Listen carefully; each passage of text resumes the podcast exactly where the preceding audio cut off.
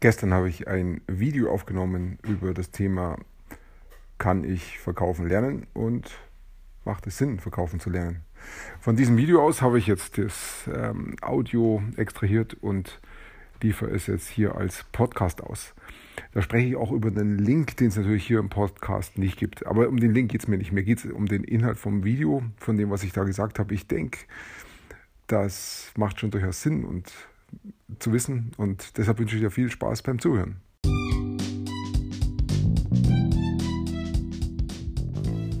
Mein Name ist Peter Martini. Ich bin seit mehr als 30 Jahren selbstständig, die meiste Zeit davon als Techniker. Zukünftig will ich mein Einkommen mit Online-Marketing verdienen. Ich habe viel Geld und Zeit in mich investiert und ich habe schon etliche Erfahrungen gesammelt ob ich es schaffe, meine große Investition wieder herauszuholen? Hier in diesem Podcast spreche ich über meine Schwierigkeiten, meine Learnings, meine Erfolge und meine Misserfolge. Abonniere meinen Podcast, um meine nächsten Schritte zu verfolgen.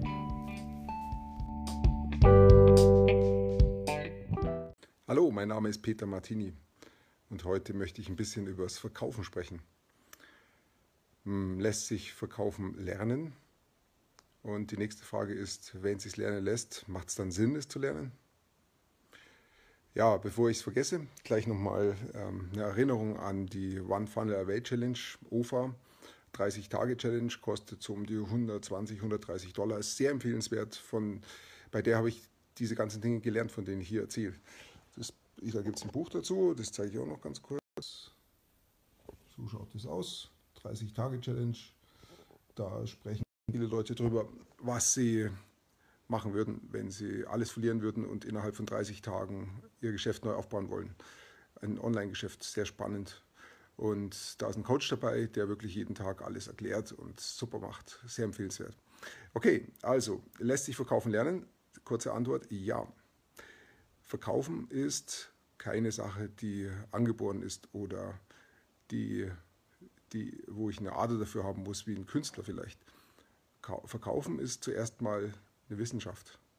Beim Verkaufen geht es wirklich um ein paar Punkte, die ein guter Coach erklären kann. Sorry. Und die äh, jeder lernen kann.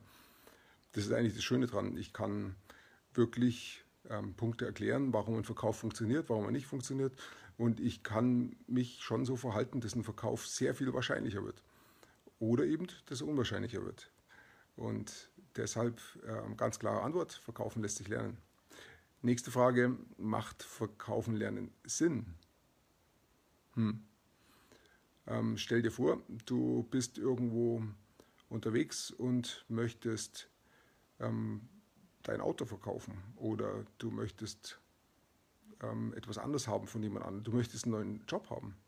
Du gehst zu einer, ähm, zu einer Ausschreibung hin, bewirbst dich da, Letztendlich musst du dich selber verkaufen.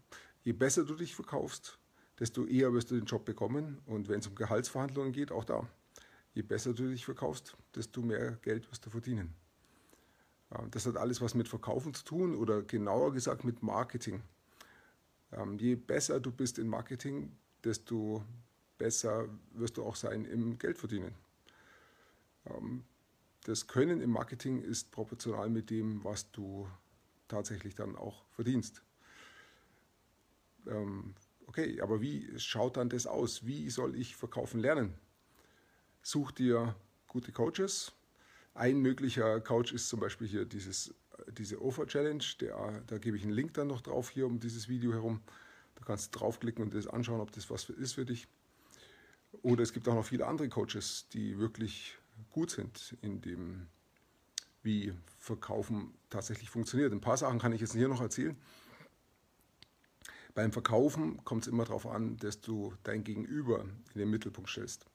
Was sind die Bedürfnisse deines Gegenübers? Was will er? Wenn du zum Beispiel einen Job suchst oder dich bewirbst auf eine Jobanzeige, auf eine Stellenanzeige, dann ist es einfach wichtig. Ich habe immer noch diesen Hustenreiz, der lässt mich seit zwei Wochen nicht los. Ähm, dann ist es einfach wichtig, dass du dich auf dein Gegenüber einstellst, was er denn will. Was will diese Firma, wo du dich bewirbst? Was ist das Ziel dieser Firma? Was ist das Ziel deiner Stelle? Welches Bedürfnis hat die Firma? Warum will sie diese Stelle ausfüllen? Und auf das musst du eingehen, von dem musst du sprechen. Weniger von dir selber, weniger dich in dem Sinne anpreisen. Um das geht es nicht so sehr. Es geht wirklich mehr um das zu verstehen, was möchte die Firma, wie tickt die Firma, wie kannst du der Firma weiterhelfen, dass sie wirklich an dieser Stelle, wo dein Job dann ist, auch einen massiven Sprung nach vorne macht. Oder ähm, verkaufen kannst du auch bei anderen Sachen brauchen. Dein Auto, verkaufst dein Auto. Ähm, wie musst du das machen, dass das für deinen Käufer ein angenehmes Gespräch wird? Was, welche Bedürfnisse hat dein Käufer? Wahrscheinlich geht es darum, auch das Auto möglichst günstig zu bekommen für deinen Verkäufer. Ähm, ich denke, du kümmerst dich halt dann einfach im Vorfeld drumherum, was ist ein fairer Preis. Du schaust halt nach, was sagt der ADAC oder andere ähm, Berichte dazu, wenn das Auto verkauft wird, zu welchem Preis wird es dann üblicherweise verkauft. Ähm, dann kannst du dir überlegen, will ich ein bisschen runtergehen mit dem Preis oder will ich den Preis sogar vielleicht noch ein bisschen höher haben. Und dann brauchst du halt Argumente dazu, die für deinen Kunden oder für deinen Interessenten passen. Vielleicht kannst du ihm auch zusätzliche Informationen geben. Vielleicht hast du zusätzliche Daten zu deinem Auto oder ähm, kannst ähm, ihm gute Tipps geben, wo es gute Werkstätten gibt, kannst da noch Sachen vermitteln, einfach noch Dinge um das Auto herum. Winterreifen wechseln, Sommerreifen wechseln, wie das, wo du die einlagerst. Ähm, hast du solche Reifen? Was brauche ich noch alles für mein Auto? Wann ist der nächste Service fällig? Vielleicht kannst du den machen. Und vielleicht kannst du ihm auch sagen, welche Werkstatt du benutzt, wo du wirklich gute Erfahrungen hast mit dem Service. Das wären alles so Dinge, wo du Zusatzinformationen geben kannst, die für deinen Käufer dann vielleicht interessant sind. Ja, oder wenn du andere Dinge verkaufst, dann ist es halt wirklich ähm, wichtig ähm, zu verstehen, wie es deinem Interessenten geht. Und die Interessenten haben vielleicht Einwände, warum sie jetzt gerade nicht kaufen wollen. Und da gibt es eigentlich, denke ich, so drei große Einwände. Das ist ähm, einmal ähm, der zweite und der dritte fällt mir gerade ein. Und der erste, äh, ja, da stocke ich gerade. Also der zweite ist der, sind die internen Einwände, das dritte ist, sind die externen Einwände und das erste ist das Produkt, also das ähm, oder die Dienstleistung. Also der erste Einwand ist immer, wenn jemand kaufen möchte, funktioniert denn das überhaupt, dieses Produkt oder die Dienstleistung? Klappt denn das? Das, was da versprochen wird, stimmt es dann auch wirklich? Ah, ich kann mich noch erinnern, wir haben hier eine Stehlampe gekauft, die da jetzt im Dunkeln da hinten ist. Wobei, die ist es nicht. Das war der Vorgänger. das ist schon sehr, sehr lange her. Jedenfalls kann ich mich noch erinnern, wir waren da in dem Geschäft und ich habe gesagt, die hat so einen Schieberegler gehabt für die Helligkeit. Fand ich echt klasse von der Funktion her. Aber ich habe gesagt, hey, brummt das Teil nicht, ist es nicht zu laut? Das konnte man da nicht wirklich hören in dem Laden, da war es halt einfach laut.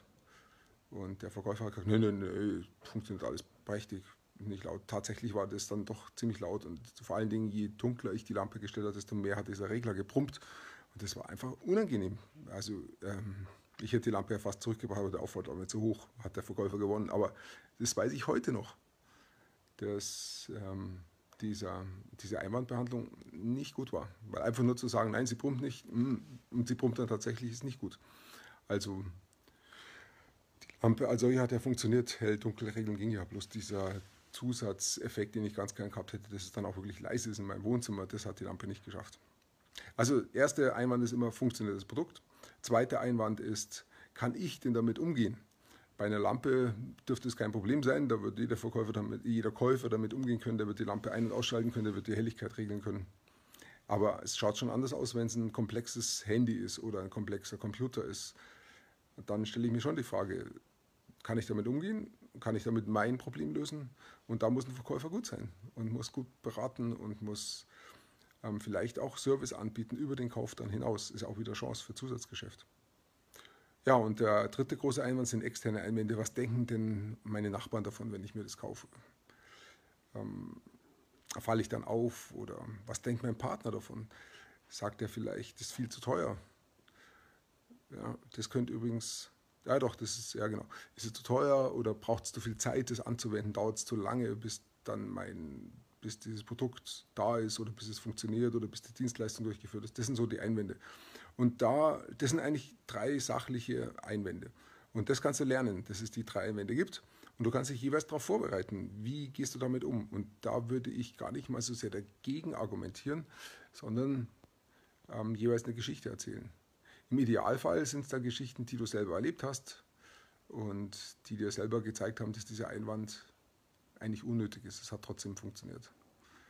Ähm, und ja, im besten Fall, wenn du die Geschichten gut erzählst, dann wird dein Interessent zuhören, wird mitgehen und wird sagen, wird dann auch da über diese Geschichte seinen eigenen Einwand verlieren. Und danach ist er dann ähm, bereit zum Kaufen. Das heißt, dann kannst du dein Angebot präsentieren. Da findet dann der eigentliche Verkauf statt.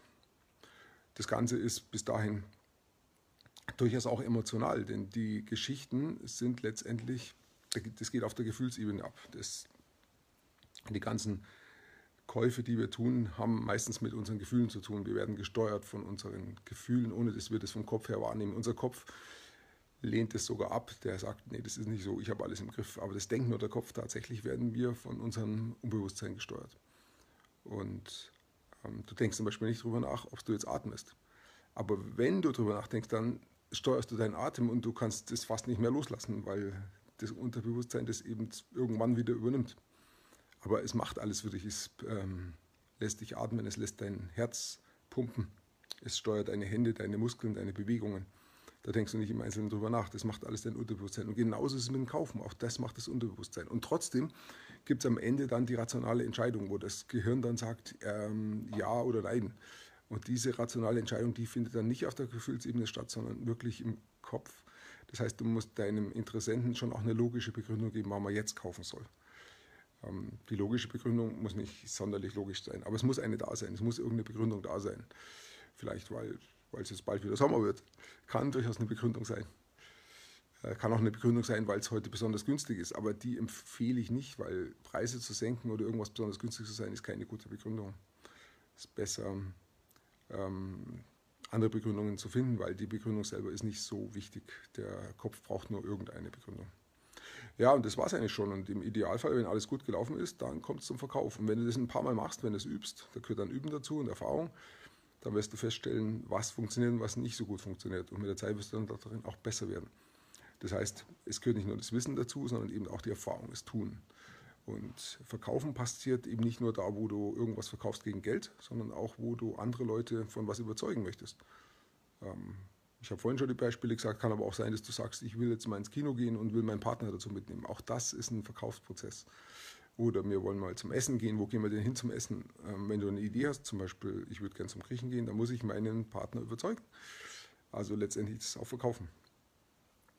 Und so kannst du Verkaufen auch im Kleinen üben. Und ähm, macht Sinn, weil du brauchst es in deinem Leben ständig.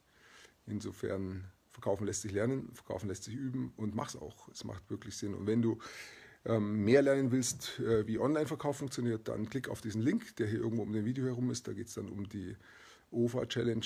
Ähm, die bauen wirklich, fangen wirklich bei Null an zu erklären, wie funktioniert Online-Business aufbauen. Ich habe sehr viel gelernt davon. Empfehle ich sehr, kostet wenig Geld und bringt sehr viel, ist sehr, sehr viel Mehrwert. Das ist ein guter Einstieg.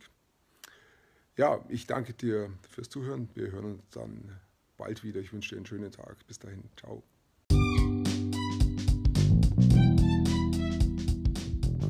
Komm in meine Facebook-Gruppe. Du findest sie auf Facebook unter Peter Martini Podcast Online Marketing. Klicke dann auf Gruppen, damit Facebook sie auch anzeigt. Schreib mir, was deine Gedanken zu dieser Podcast-Folge sind und welche Fragen du hast. Ich freue mich darauf, von dir zu hören. Bis zum nächsten Mal, dein Peter Martini.